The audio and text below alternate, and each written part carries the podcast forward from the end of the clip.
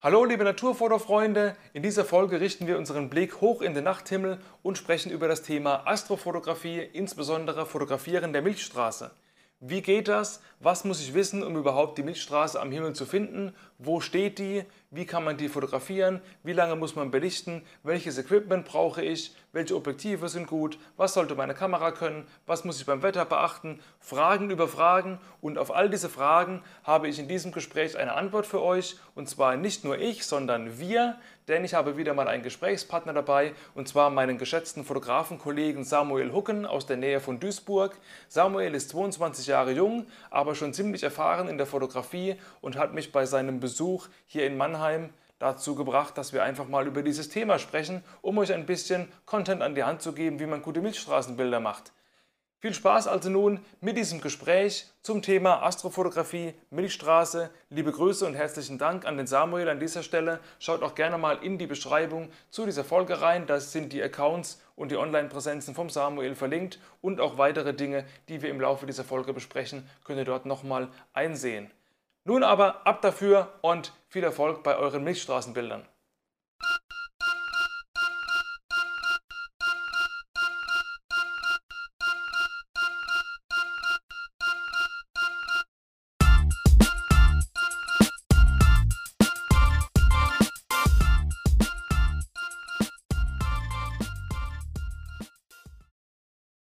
Hallo Samuel, vielen Dank, dass du dir die Zeit nimmst, hier im Podcast zu erscheinen. Du bist ja ohnehin gerade zu Besuch bei mir. Wir sitzen hier zusammen auf dem Sofa und können glücklicherweise den Podcast face-to-face -face hier machen. Wie gesagt, freue ich mich, dass du dabei bist und für alle Leute, die dich vielleicht noch nicht kennen, vielleicht mal ein paar Worte zu deiner Person. Wer bist du, wo kommst du her und seit wann fotografierst du und was waren deine ersten Erfahrungen in der Astro- und Milchstraßenfotografie? Ja, hallo, mein Name ist Samuel und ich bin 22 Jahre alt, fotografiere jetzt seit knapp vier Jahren und ähm, habe vor drei Jahren angefangen mit der Astrofotografie. Ähm, Im Moment fotografiere ich relativ viel Wildlife, ab und zu komme ich noch zu, ähm, zu Astrofotografie, aber ähm, angefangen habe ich vor drei Jahren in meinem freiwilligen Jahr, weil mir die Milchstraße da eigentlich zum ersten Mal richtig erst aufgefallen ist. Also ich komme eigentlich aus einer Gegend, wo man die Milchstraße mit bloßem Auge gar nicht erkennen kann.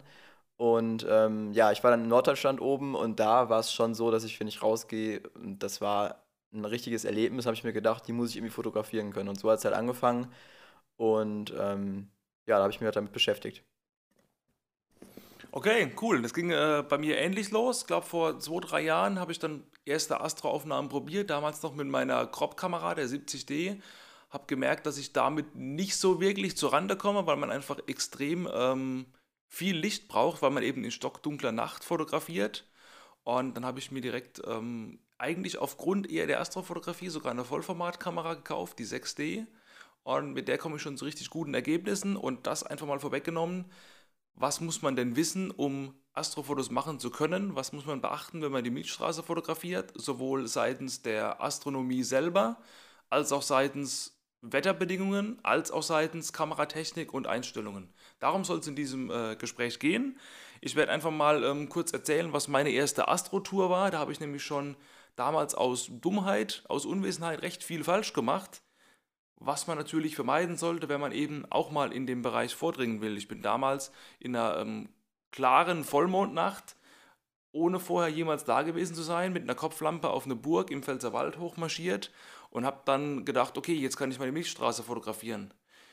Der Vollmond hat so hell geschienen, dass ich sogar meinen eigenen Schatten gesehen habe. Da habe ich dann nicht mal mehr die Kopflampe gebraucht. Dann habe ich gedacht, ja, ist ja voll geil. Ähm, muss ich nicht mal hier künstliche Lichtquellen bemühen. Und dann ging ja die Suche los am Himmel. Ja gut, wo ist denn jetzt die Milchstraße? Ich weiß ja gar nicht genau, wo steht die denn? Die muss ja irgendwo ja, da oben im Sternzelt mal rumfliegen. Und dann habe ich einfach mal die Kamera hingestellt und mal ein paar Langzeitbelichtungen probiert. Das sah auch ganz gut aus und habe sogar die Milchstraße wirklich gesehen drauf. Und als ich das dann irgendwie ein paar Wochen später am Rechner mir angeguckt habe, habe ich gemerkt, dass es nicht die Milchstraße war, sondern einfach ein Wolkenband am Himmel. Ja. Und ähm, was lernt man daraus? Erster Tipp meinerseits, wenn du nachts Astroaufnahmen machen willst, guck dir die Location bei Tag vorher schon mal an. Guck dir an, wie ist der Weg dahin, wie läuft man da hoch, wie lange braucht man? Ist es irgendwie stolprig oder matschig oder kann man da gemütlich hochwandern, dass du einfach nachts schon mal weißt, okay, ah, ich bin jetzt hier an dem Baum, da muss ich jetzt rechts abbiegen und so weiter und so fort und nicht wie ich damals einfach blindlings drauf loslaufen. Das ist eigentlich ziemlich dämlich. Ja, Vollmondnacht war ich unterwegs, da hat man ähm, meinen eigenen Schatten gesehen, das ist auch ein bisschen unvorteilhaft. Vielleicht gebe ich einfach mal das Mikro wieder an dich weiter. Ähm, ja, warum ist Fotografieren der Milchstraße bei Vollmond nicht so geil? Ja, ist eigentlich relativ einfach, weil, ähm, die, weil der Mond ja relativ eine sehr große, eigentlich eine sehr starke Leuchtkraft hat und die Milchstraße an sich ja erstmal relativ weit weg ist und ja erst durch die lange Belichtungszeit in der Kamera hervortritt. Und wenn der Mond dann schon äh, relativ stark leuchtet, bei Vollmond natürlich am, am schlechtesten, dann äh, ist die ja komplett überstrahlt, die Milchstraße nicht zu sehen. Also da ist auf jeden Fall darauf zu achten, dass entweder der Mond schon untergegangen ist, wenn, die, äh, wenn man die Milchstraße fotografieren will, oder ähm, ja, Neumond ist, ist natürlich dann die ideale ähm, Voraussetzung dafür. Ähm, genau, das dazu. Genau, das ist nämlich wichtig. Ein wichtiger Tipp für die Milchstraßenfotografie. Keine anderen Lichtquellen dürfen da sein. Stockfinstere Nacht und sonst nichts. Eben kein Mond. Wer gesagt hat, entweder der Mond ist untergegangen, bevor die Milchstraße aufgeht und geht erst wieder auf, nachdem sie untergegangen ist. Oder wir haben eben eine Neumondnacht. Und ähm, er hat schon erzählt, in der Gegend, wo er herkommt, oder auch da, wo ich herkomme, ich bin ja im Großraum Mannheim hier, hier sieht man natürlich keine Milchstraße. Warum nicht? Weil ich auch hier sehr viele fremde Lichtquellen habe. Stichwort Lichtverschmutzung. Großstädte strahlen enorm viel Licht ab durch die ganzen Häuser und Fabriken, die hier stehen.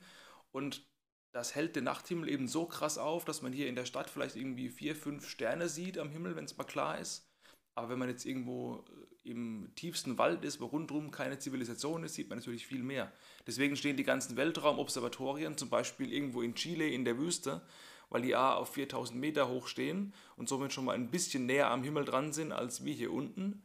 Aber der eigentliche große Vorteil oder der Grund, warum die da stehen, ist, da ist in hunderten Kilometern außenrum einfach keine Zivilisation und deswegen einfach keinerlei Lichtverschmutzung. Und ähm, das ist eben ein wichtiger Faktor, dass man keine externen Lichtquellen hat. Und selbst wenn ich im Pfälzerwald zum Beispiel eine Milchstraße fotografiere, sehe ich am Horizont, wenn ich lang belichte, immer noch so ein gelber Schein von fremden Lichtquellen. Und das sind entfernte Städte wie zum Beispiel Straßburg, die einfach 80 Kilometer weg sind. Da sieht man schon, wie krass diese Lichtverschmutzung ist. Genau, und dazu vielleicht auch noch zu sagen ist, dass ähm, es ein relativ nützliches Tool dazu gibt im Internet, äh, die Light Pollution Map. Und darauf kann man dann halt sehr gut sehen. Das ist immer unterschiedlich unterteilt in verschiedene Modelle, aber man kann relativ gut sehen, ähm, wo viel Lichtverschmutzung ist und wo wenig Lichtverschmutzung ist. Und gerade wenn man sich einen Spot raussucht, wo man äh, fotografieren will, Zukunft sollte man immer bedenken, dass der Ort relativ, also eine sehr geringe Lichtverschmutzung hat, weil sonst halt die Probleme auftreten, die Jochen gerade beschrieben hat. Und ähm, die möchte man ja eigentlich meistens immer umgehen. Also dass man dann Hintergrund halt kein Licht hat. Genau. Ähm, vielleicht kommen wir mal zu den grundlegenden Einstellungen der Kamera, die man äh, ja beachten muss, wenn man die Milchstraße fotografieren will. Es geht immer darum, dass man so viel Licht wie möglich auf den Sensor lässt, denn ähm, ja, das ist natürlich, um die Milchstraße sichtbar zu machen im Prinzip. Also eigentlich das Allerwichtigste ist eine Offenblende. Also man sollte ähm, mit Kit-Objektiven am meisten schon Probleme mit Blende 3.5 oder sowas. Also ich habe ein Objektiv, ein 12 mm äh, mit, mit Blende 2 und ich nutze dann auch die Offenblende, also mit Blende 2 gehe ich da an den Start. Dann ähm, so weitwinklig natürlich wie möglich. Man möchte eigentlich die Milchstraße ja auch mit Landschaft drauf haben und dann ist es bei mir jetzt, weil ich eine APC-Kamera nutze, halt 12 mm, dann umgerechnet auf Vollformat 16 mm. Ähm, das sollte man auf jeden Fall schon haben. Ähm, es gibt auch Leute, die natürlich dann irgendwie ein Fischei benutzen, kann man auch machen, aber eigentlich reichen die, die 16 mm auf Vollformat gerechnet aus. Ähm, Worauf man auf jeden Fall achten sollte, ist, dass man ein Stativ mitnimmt. Klar, wenn wir länger als eine Sekunde oder so belichten, braucht man irgendwas, um das, äh, die Kamera zu stabilisieren. Und ähm, deswegen empfehle ich auch immer da ein Dreibeinstativ mitzunehmen, damit man auf der sicheren Seite ist. Und eine sehr, ja, eine Sache, die mit, ja, mit, sag ich, sag ich mal, mit einem schlechteren Sensor schwierig möglich ist, ist natürlich die hohe ISO, weil die äh, Milchstraße natürlich allein jetzt durch die, durch die Öffnung der Blende nicht sehr gut sichtbar ist. Natürlich hat man auch die lange Belichtungszeit, aber wenn ich die ISO auf 100 stelle, sieht man da trotzdem nichts. Und da muss man halt die ISO hochschrauben. Ich bin da meistens so bei 2500 bis 3200 und da kommen manche Kameras schon an ihre Grenzen. Bei meiner Kamera ist es noch okay, die hat einen guten Dynamikumfang. Und ähm, da muss einfach der Sensor muss groß genug sein, um diese Mengen halt zu verarbeiten. Heutzutage sind die APC-Sensoren eigentlich meistens auch schon sehr gut. Ähm, aber das sollte er mindestens haben. Also er sollte einen guten, guten APC-Sensor haben, damit halt das I, die ISO. Also klar, man hat ein Rauschen, man hat ein Rauschen im Bild, das ist sicher, aber man zoomt ja meistens nicht krass rein, sondern man will sich ja den Gesamteindruck angucken und deswegen ist das eigentlich immer ähm, ja, so ein guter Richtwert zwischen 2500 und 3200 zu bleiben. Ähm, eine weitere Sache, die man vielleicht noch erwähnen könnte, ist, dass ich es immer so gemacht habe, dass ich bei Tag an die Location gegangen bin, habe mir schon mal äh, so ein, einfach ein Foto von der Landschaft gemacht und geguckt, wo ist der Fokuspunkt ungefähr, dass alles scharf ist. Äh, wenn man dann vor Ort ist, in der Nacht ist es vielleicht manchmal gar nicht so schwierig, äh, gar nicht so einfach, da ähm, einen richtigen Punkt zu finden. Da können dann zum Beispiel Sterne ähm, sehr hilfreich sein, die sehr groß sind und vielleicht im Live-View ranzuzoomen und gucken, dass die scharf sind und damit man halt auch eine durchgehende Schärfe hat bei den Milchstraßen, dass nicht auf einmal irgendwie da am Ende die große Enttäuschung ist. Genau, das ist nämlich ziemlich beschissen, wenn man äh, ein geiles Mietstraßenbild macht und dann merkt, oh, das ist alles matschig, die Sterne sind einfach nicht scharf. Und ähm, da die Mietstraße halt sehr weit weg ist, ist an sich logisch, dass man den Fokus eben auf unendlich stellt. Aber nicht bei jedem Objektiv. Gerade bei Zoom-Objektiven ist es ja so, dass wenn man den Strich quasi am Objektiv genau auf das Unendlich-Symbol stellt, dass es eben nicht immer genau die Unendlich-Marke ist. Also es kann sein, dass es ein bisschen ähm, ungenau ist bei manchen Objektiven.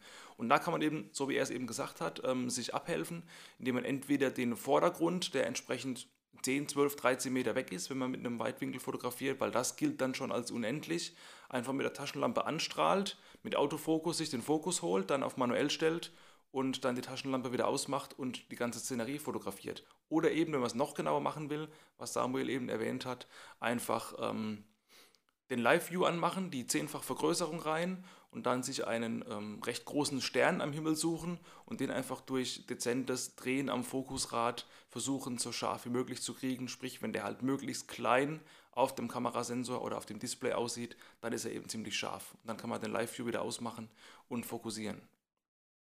Dass man hier mit einem Stativ fotografiert, hatten wir ja schon erwähnt. Und natürlich muss man, wenn man 15 bis 20 Sekunden belichtet, so wenig Vibration wie nur irgend möglich an der Kamera auslösen und selbst das Auslösen des Auslöseknopfes mit der Hand kann natürlich eine kleine Schwingung in der Kamera auslösen, was wiederum die Schärfe zunichte machen kann, wenn die Kamera während der Belichtung noch ganz kurz nachschwingt. Da gibt es verschiedene Methoden, wie man auch das vermeiden kann. Man kann zum Beispiel ein Kabel oder vielleicht noch besser einen Funkauslöser dran machen und kann den irgendwie aus der Ferne dann auslösen. Dann berührt man die Kamera eben mit der Hand nicht selber, oder man macht die Spiegelvorauslösung in der Kamera rein und fotografiert vielleicht nochmal mit einem 2 Sekunden Auslöseverzögerungsmodus, der auch in vielen Kameras drin ist und kann da eben das, das Nachschwingen durch die Berührung mit der Hand am Kameragehäuse nochmal ähm, reduzieren, indem einfach die Kamera nach dem Betätigen des Auslösers noch zwei Sekunden wartet und dann erst den Auslöser drückt. Vielleicht eine Sache noch zum Belichten, zur Belichtungszeit an sich. Was man auch wissen muss, ist, dass je länger die Brennweite ist, desto kürzer wird die Belichtungszeit, weil eben die Sterne sich bewegen, beziehungsweise die Erde dreht sich ja eigentlich und die Sterne bleiben gleich, aber es sieht halt so aus, als würde der Nachthimmel sich drehen. Und deswegen kann man hier auch nicht unendlich belichten.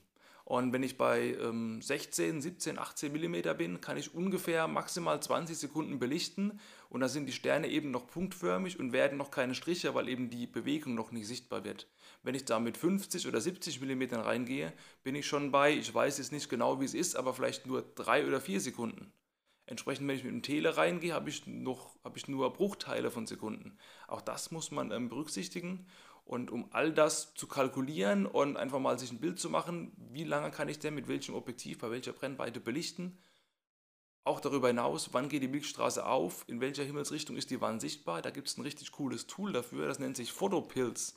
Verlinke ich auch mal in der Beschreibung zu dieser Episode. Photopills ist eine kostenpflichtige Smartphone-App, die um die 10, 12 Euro kostet, aber ihr Geld um ein Vielfaches wert ist weil sie einfach unglaublich hilft bei der Planung von solchen Aufnahmen. Die ist nicht ganz intuitiv, muss man sich ein bisschen reinfuchsen, aber da könnt ihr euch auch gerne mal das Ganze anschauen. Gibt es noch andere ähm, Online-Tools? Kennst du da irgendwas außer Photopills, was vielleicht auch noch äh, ja, für die Planung für die Milchstraße irgendwie sinnvoll ist? Ja, also damals habe ich Photopills noch nicht benutzt. Ähm, ich habe damals eine kostenlose App benutzt, die Blue Hour App. Ähm, die ist ja, kostenlos im App Store und äh, Google Store verfügbar. Und da kann man zwar jetzt nicht sehen, wie die Milchstraße wann, wo, wie aufgeht. Da muss man halt selbst ein bisschen erstmal rausgehen und gucken, wie es aussieht. Aber ähm, die zeigt auf jeden Fall an, halt die Neumondphasen, die Vollmondphasen, zeigt ähm, verschiedene äh, Lichtsituationen an, also goldene Stunde, blaue Stunde. Ähm, und das reicht meistens eigentlich auch schon aus, wenn man weiß, wann der Mond aufgeht, wann der Mond untergeht und zumindest das schon mal abcheckt und dann natürlich noch das Wetter guckt. Das ist noch ein weiterer Punkt, den man vielleicht noch erwähnen kann. natürlich nicht bei äh, bewölktem Himmel rausgehen. Hat der Jochen ja schon vorher erwähnt, da hat er ein bisschen Probleme gehabt mit dem, ähm, mit dem Wolkenschlier, der da drüber war, weil das ist meistens wirklich, also es muss eine, eine wirklich eine, eine klare Nacht sein. Also in einer klaren Nacht kann man auch wirklich erst die klaren Milchstraßenfotos machen. Das sollte man auch noch vorher beachten. Das wäre vielleicht noch zu erwähnen. Genau, jetzt haben wir schon recht viel über ähm, Kameraeinstellungen gesprochen. Jetzt muss man aber noch ein bisschen darauf eingehen, was man denn an astronomischer Seite beachten muss. Denn wenn ich zum Beispiel an Weihnachten die Milchstraße fotografieren will, dann werde ich keine Milchstraße sehen. Warum? Weil es eine Saison gibt bei uns auf der Nordhalbkugel, an der die Milchstraße zu sehen ist. Ungefähr von März bis Oktober ist sie überhaupt sichtbar.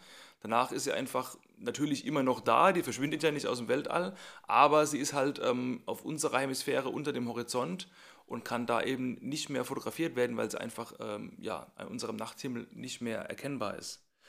Und ein weiterer Punkt ist, dass gerade am Anfang der Saison steht die Milchstraße noch sehr flach über dem Horizont und ähm, wie, so ein, ja, wie so ein flacher Bogen, wie so eine Klammer zu, sage ich mal, die so quasi über dem Horizont liegt. Und sie richtet sich immer weiter auf im Laufe der Saison. Wenn wir dann im Juli sind, steht sie schon senkrecht am Himmel und bleibt dann in dieser Position bis zum Oktober, wo sie dann gegen Ende Oktober dann aus unserem Nachthimmel verschwindet. Was die Himmelsrichtung angeht, ändert sie auch ihre Position. Man kann sich merken, am Anfang der Saison steht sie sehr flach und im Südosten. In der Mitte der Saison, Juni, Juli, Anfang August, steht sie senkrecht, aber dann direkt im Süden und gegen Ende der Saison steht sie im Südwesten. Also die Milchstraße wandert von März bis Oktober von Südost nach Südwest und richtet sich währenddessen immer weiter auf. Auch das kann man bei seiner Planung berücksichtigen. Das heißt, wenn man ein Motiv hat, wo die Milchstraße wunderschön drüber aussehen würde, was aber im Norden ist, wird man damit nicht zu Streich kommen, weil die ist einfach im Norden niemals zu sehen. Und auch wenn man dann zum Beispiel den Vordergrund, wenn man jetzt in Photoshop ein bisschen reingehen würde, im Nachhinein einfügt und sich das Ganze ein bisschen zurechtschoppt, dass es gut aussieht, ja, das mag in gewissen Grenzen legitim sein, aber es muss natürlich auch irgendwo astronomisch möglich sein, was man dann macht. Wenn man ein Motiv hat, zum Beispiel irgendeine Burg, wo man genau weiß, dass der Turm von der Burg nach Norden ausgerichtet ist und du machst da irgendwie, tauschst den Nachthimmel aus, machst die Milchstraße drüber, dann wird jeder erkennen, ey, das ist gefaked, das funktioniert nicht. Faken soll man natürlich nichts, aber trotzdem, das ist jetzt die Überleitung zum Thema Bearbeitung, kommt man oft nicht umhin, um ein geiles Milchstraßenbild mitten im Vordergrund zu machen, wenn man also nicht nur den Himmel fotografiert, sondern auch eine Burg oder irgendwie eine Felsformation oder Bäume oder was auch immer im Vordergrund hat, dass man zwei Belichtungen nachts macht, nämlich den Himmel entsprechend belichtet und dann den Vordergrund nochmal separat belichtet, wo man wahrscheinlich etwas länger belichten kann dann, weil man eben dieses Problem mit der, der Sternstrichverzerrung und der Himmelsdrehung nicht drin hat. Da kann man auch durchaus mal in stockdunkler Nacht irgendwie mal drei Minuten belichten, entsprechend die ISO niedriger machen und kann das dann im Endeffekt in Photoshop zusammenführen zu einem Bild.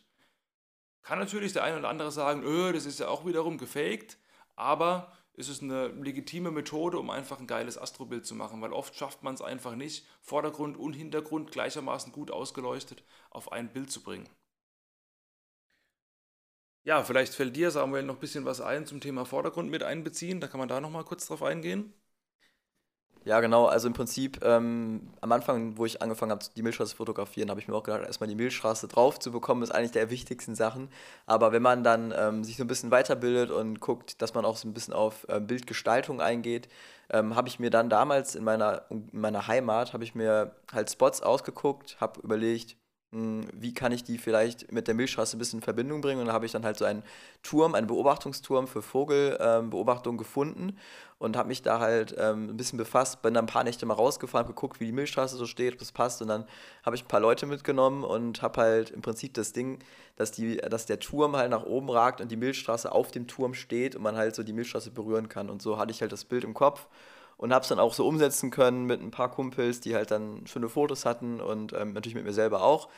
Und das war wirklich also eine coole Sache und das sollte man vielleicht auch in Zukunft mal überlegen, wenn man einfach die Milchstraße schon mal fotografiert hat oder ein bisschen erweitern möchte, sein, äh, seine, ja, seine hm, Bildwelten, dann vielleicht mal auch überlegen, wie kann man andere Motive mit einbeziehen, mit der Milchstraße zusammenbringen. Ähm, so Bilder erschaffen, die es halt sonst noch nicht gibt. Also die Milchstraße fotografieren, genauso wie den Mond fotografieren, könnte ja theoretisch jeder, aber das halt dann wie mit regionalen ähm, Sehenswürdigkeiten in Verbindung zu bringen, ist immer eine noch der wichtigsten Ziele, die ich mir auch immer setze. Ähm, war ich auch letztens in der Eifel gewesen, hatte auch so ein bisschen noch die, ähm, ja, versucht ein bisschen da die Umgebung mit zu inszenieren, war nicht gar nicht so einfach gewesen. Wir waren an der Nürburg oben gewesen, aber das hat nicht alles gut geklappt. Aber manchen, also wenn, wenn man das wirklich richtig plant und richtig durchdenkt, dann kann man die Shots wirklich ähm, auch so umsetzen und das ist eigentlich die Sachen, die ich vielleicht noch ähm, hier jedem, der das zuhört, mitgeben könnte. Also schaut euch in der Umgebung um und ja, dann sollte das eigentlich alles funktionieren. Genau, denn eben, wie er es gesagt hat, einfach nur den Milchstraßenhimmel fotografieren, ohne irgendwie groß Vordergrund. Ist zwar mal nice gemacht zu haben, aber ist eben recht langweilig. Von daher wirklich mal ähm, entsprechende Locations einbauen. Auch da hilft das ähm, Tool Photopills, das wir vorhin kurz erwähnt haben. Da hat man eine Kartenansicht, sogar eine Augmented Reality Ansicht. Man kann sich quasi in einem Live-Bild, wenn man vor Ort steht, angucken, wie würde die Milchstraße nun stehen, wie würde sie im Laufe des Abends wandern. Also das ist schon äh, verdammt mächtig und sehr, sehr hilfreich für sowas. Und ähm, ja, manchmal sieht man vielleicht Milchstraßenbilder bei Instagram, Facebook oder anderen Bilderseiten, wo einfach der komplette Milchstraßenbogen drauf ist, weil das, was man oft als, als Milchstraße hier bezeichnet, ist ja eher das galaktische Zentrum, der, der hellste und präsenteste Kern der Milchstraße. Und den kompletten Bogen drauf zu bringen, das wird man auch mit einem Ultraweitwinkel oder einem Fisheye einfach nicht schaffen. Also wenn ihr solche Bilder seht, wo der komplette Milchstraßenbogen drauf ist, das sind zwingend Panoramafotos, meistens zwei- oder dreizeilig sogar. Und ähm, auch wenn ihr vielleicht nicht den ganzen Bogen draufkriegen wollt, kann ich euch durchaus mal empfehlen, ein Panorama zu machen, vielleicht auch die Kamera im Querformat zu belassen und einfach von unten nach oben vielleicht drei, vier Bilder zu machen und das als Panorama zu stacken oder eben die Kamera mit dem Weitwinkel auf Hochformat und dann von links nach rechts ein Pano zu ziehen und da kriegt man eben mehr drauf, weil die Milchstraße einfach ein unfassbar riesiges Objekt ist, das den halben Nachthimmel bedeckt und selbst mit dem weitesten Weitwinkel kriegt man es einfach nicht auf Anhieb drauf. Weiteres Thema, das man vielleicht mal kurz anreißen kann, sind Star Trails. Das ist quasi das, wo man bewusst das herausfordert, was man bei der Mietstraße versucht zu vermeiden, nämlich dass die Sterne einfach so Strichspuren geben. Hast du das schon mal ausprobiert oder? Ähm, leider noch nicht ausprobiert, aber ähm, erklären kann ich es trotzdem mal ganz kurz. Also es ist im Prinzip wirklich so, dass die, was Jochen gerade schon sagte, also man will ja nicht, dass die Sterne, bei der, wenn man die Milchstraße, das galaktische Zentrum fotografiert, dass die dann halt unscharf werden. Aber das möchte man gerade bei Startails erreichen, dass sie halt äh, einen, einen Strich ergeben und die kann man halt variieren von, weiß ich nicht, mehreren Minuten bis zu Stunden theoretisch. Und ähm, das ergibt dann nachher wirklich eine sehr coole Sache, dass man halt so einen, einen runden Kreis hat in der Mitte, der sich immer weiter nach außen fortsetzt. Und vielleicht kann Jochen da noch ein bisschen mehr zu sagen. Genau, man hat quasi die Sternspuren am Himmel, das ist natürlich irgendwo ein bisschen was Unnatürliches, weil das wird man niemals mit bloßem Auge so sehen, weil man quasi, wenn man zwei, drei Stunden, jetzt mal extrem gesprochen, belichtet auf den Nachthimmel, dann bewegen sich ja in der Zeit eben die Sterne und man zeichnet quasi diese komplette Bewegung auf. Im Grunde, wie wenn man jetzt an der Autobahn steht und vorbeifahrende Autos Langzeit belichtet, dann kriegt man ja auch diese, diese Lichtspuren von den Lichtern der Autos. Das gleiche Prinzip macht man quasi dann am Nachthimmel. Und ähm, jetzt wird natürlich der ein oder andere denken, okay, wenn ich jetzt drei Stunden belichte, da geht mein Akku aus, da schmort mir der Sensor durch, da, da geht meine Kamera im Arsch, das kann auch durchaus sein. Deswegen macht man es da oft so, dass man zum Beispiel Belichtungsintervalle von zwei, drei Minuten macht dann die Kamera kurz irgendwie eine Sekunde mal rechnen lässt, dass das Bild abgespeichert werden kann und dann direkt wieder zwei, drei Minuten belichtet. Wieder eine Sekunde rechnen, wieder zwei, drei Minuten belichten und das quasi mit einem Intervallauslöser kombiniert, dass dann diese Belichtungsreihe mal zwei, drei Stunden durchläuft. Und dann gibt es am PC gibt's sogar als Freeware ein Programm, das nennt sich StarStacks, das habe ich auch in der Beschreibung unten nochmal erwähnt Läuft meines Wissens nur auf Windows. Ich weiß nicht, ob es auf Mac läuft. Ich glaube nicht, aber nagel mich nicht drauf fest. Schaut euch das gerne nochmal an. Und das Programm macht eben nichts anderes wie diese ganzen Einzelbilder, wo man natürlich nur minimalste Sternstrichspuren sieht, einfach automatisch übereinander zu legen. Und da kann man quasi zuschauen am PC, wie quasi das alles aufeinander gestackt wird und eben wie die einzelnen Sternstrichspuren aneinander ähm, gekettet werden und dann die komplette ähm, Star Trail-Szenerie sich aufbaut. Und das Bild, was dann rauskommt, kann man sich als Einzelbild abspeichern und kann dann in Photoshop oder Lightroom entsprechend nochmal drüber gehen und das entsprechend bearbeiten. Das ist auch eine recht ja, coole Sache. Auch da ist natürlich geil, wenn man nicht nur einfach ähm, Sternspuren an einem schwarzen Himmel fotografiert, sondern es irgendwie einbaut, dass irgendwie die Sterne irgendwie über eine Burg schräg drüber gehen oder dass man den Polarstern mit einbaut, der im Grunde das, das Zentrum ist im Norden, um den alle Sterne zirkulieren. Dann hat man im Grunde das, was äh, Samuel vorhin angesprochen hat, den, den einen Fixpunkt, wo eben alle Sterne drumherum zirkulieren. Und wenn das noch irgendwie über einem geilen Felsen oder einem Baum steht oder so, dann sieht das schon gut aus. Also das ist ein Thema, da kann man sich ähm, sehr, sehr tief eingraben und äh, geile Shots planen. Aber eben planen ist das Stichwort, das erfordert ein bisschen Planung, mal kurz rausgehen und auch ich mache jetzt mal eben Star Trails. Kann funktionieren, wird aber oft nicht funktionieren. Und ähm, da muss man einfach mal sich ein bisschen ähm, in die Tiefe gehen. Ähm, Gibt es irgendwelche Quellen, die du dir angeschaut hast, wo du dein Wissen her hast? Irgendwas, was du empfehlen kannst? Buch, YouTube, keine Ahnung was? Ja, ich habe es tatsächlich aus YouTube gelernt, also vom Stefan Wiesner, der ähm, hat da sehr gute Videos zu gemacht zum äh, Thema Milchstraße. Da habe ich mir eigentlich alles angeeignet, was ich so wissen wollte. Noch ein bisschen, weiß ich nicht, ein paar Blogs habe ich glaube ich auch noch gelesen. Das meiste habe ich wirklich beim Stefan Wiesner gelernt, kann ich auch nochmal empfehlen an der Stelle. Ähm, was ich vielleicht noch erwähnen wollen würde, ist einmal die Bearbeitung der Milchstraße. Ähm, ist natürlich ein riesen komplexer Teil eigentlich, wenn man das mal so betrachtet. Man könnte es natürlich in Lightroom machen, man kann es in Photoshop machen. Ähm, also ich nutze auf jeden Fall beides dafür. Ich mache in Lightroom erstmal so Grundbearbeitung, die Sterne ein bisschen mehr hervorheben und in, in ähm, Photoshop gehe ich dann nochmal näher ran und versuche die, die Umgebung noch ein bisschen abzudunkeln, um die Milchstraße hervorzuheben und außerdem noch ähm, mit äh, einer bestimmten Einstellung, also mit dem Filter, Hochpassfilter, die Milchstraße all, an sich, die Klarheit der Milchstraße noch ein bisschen hervorzuheben.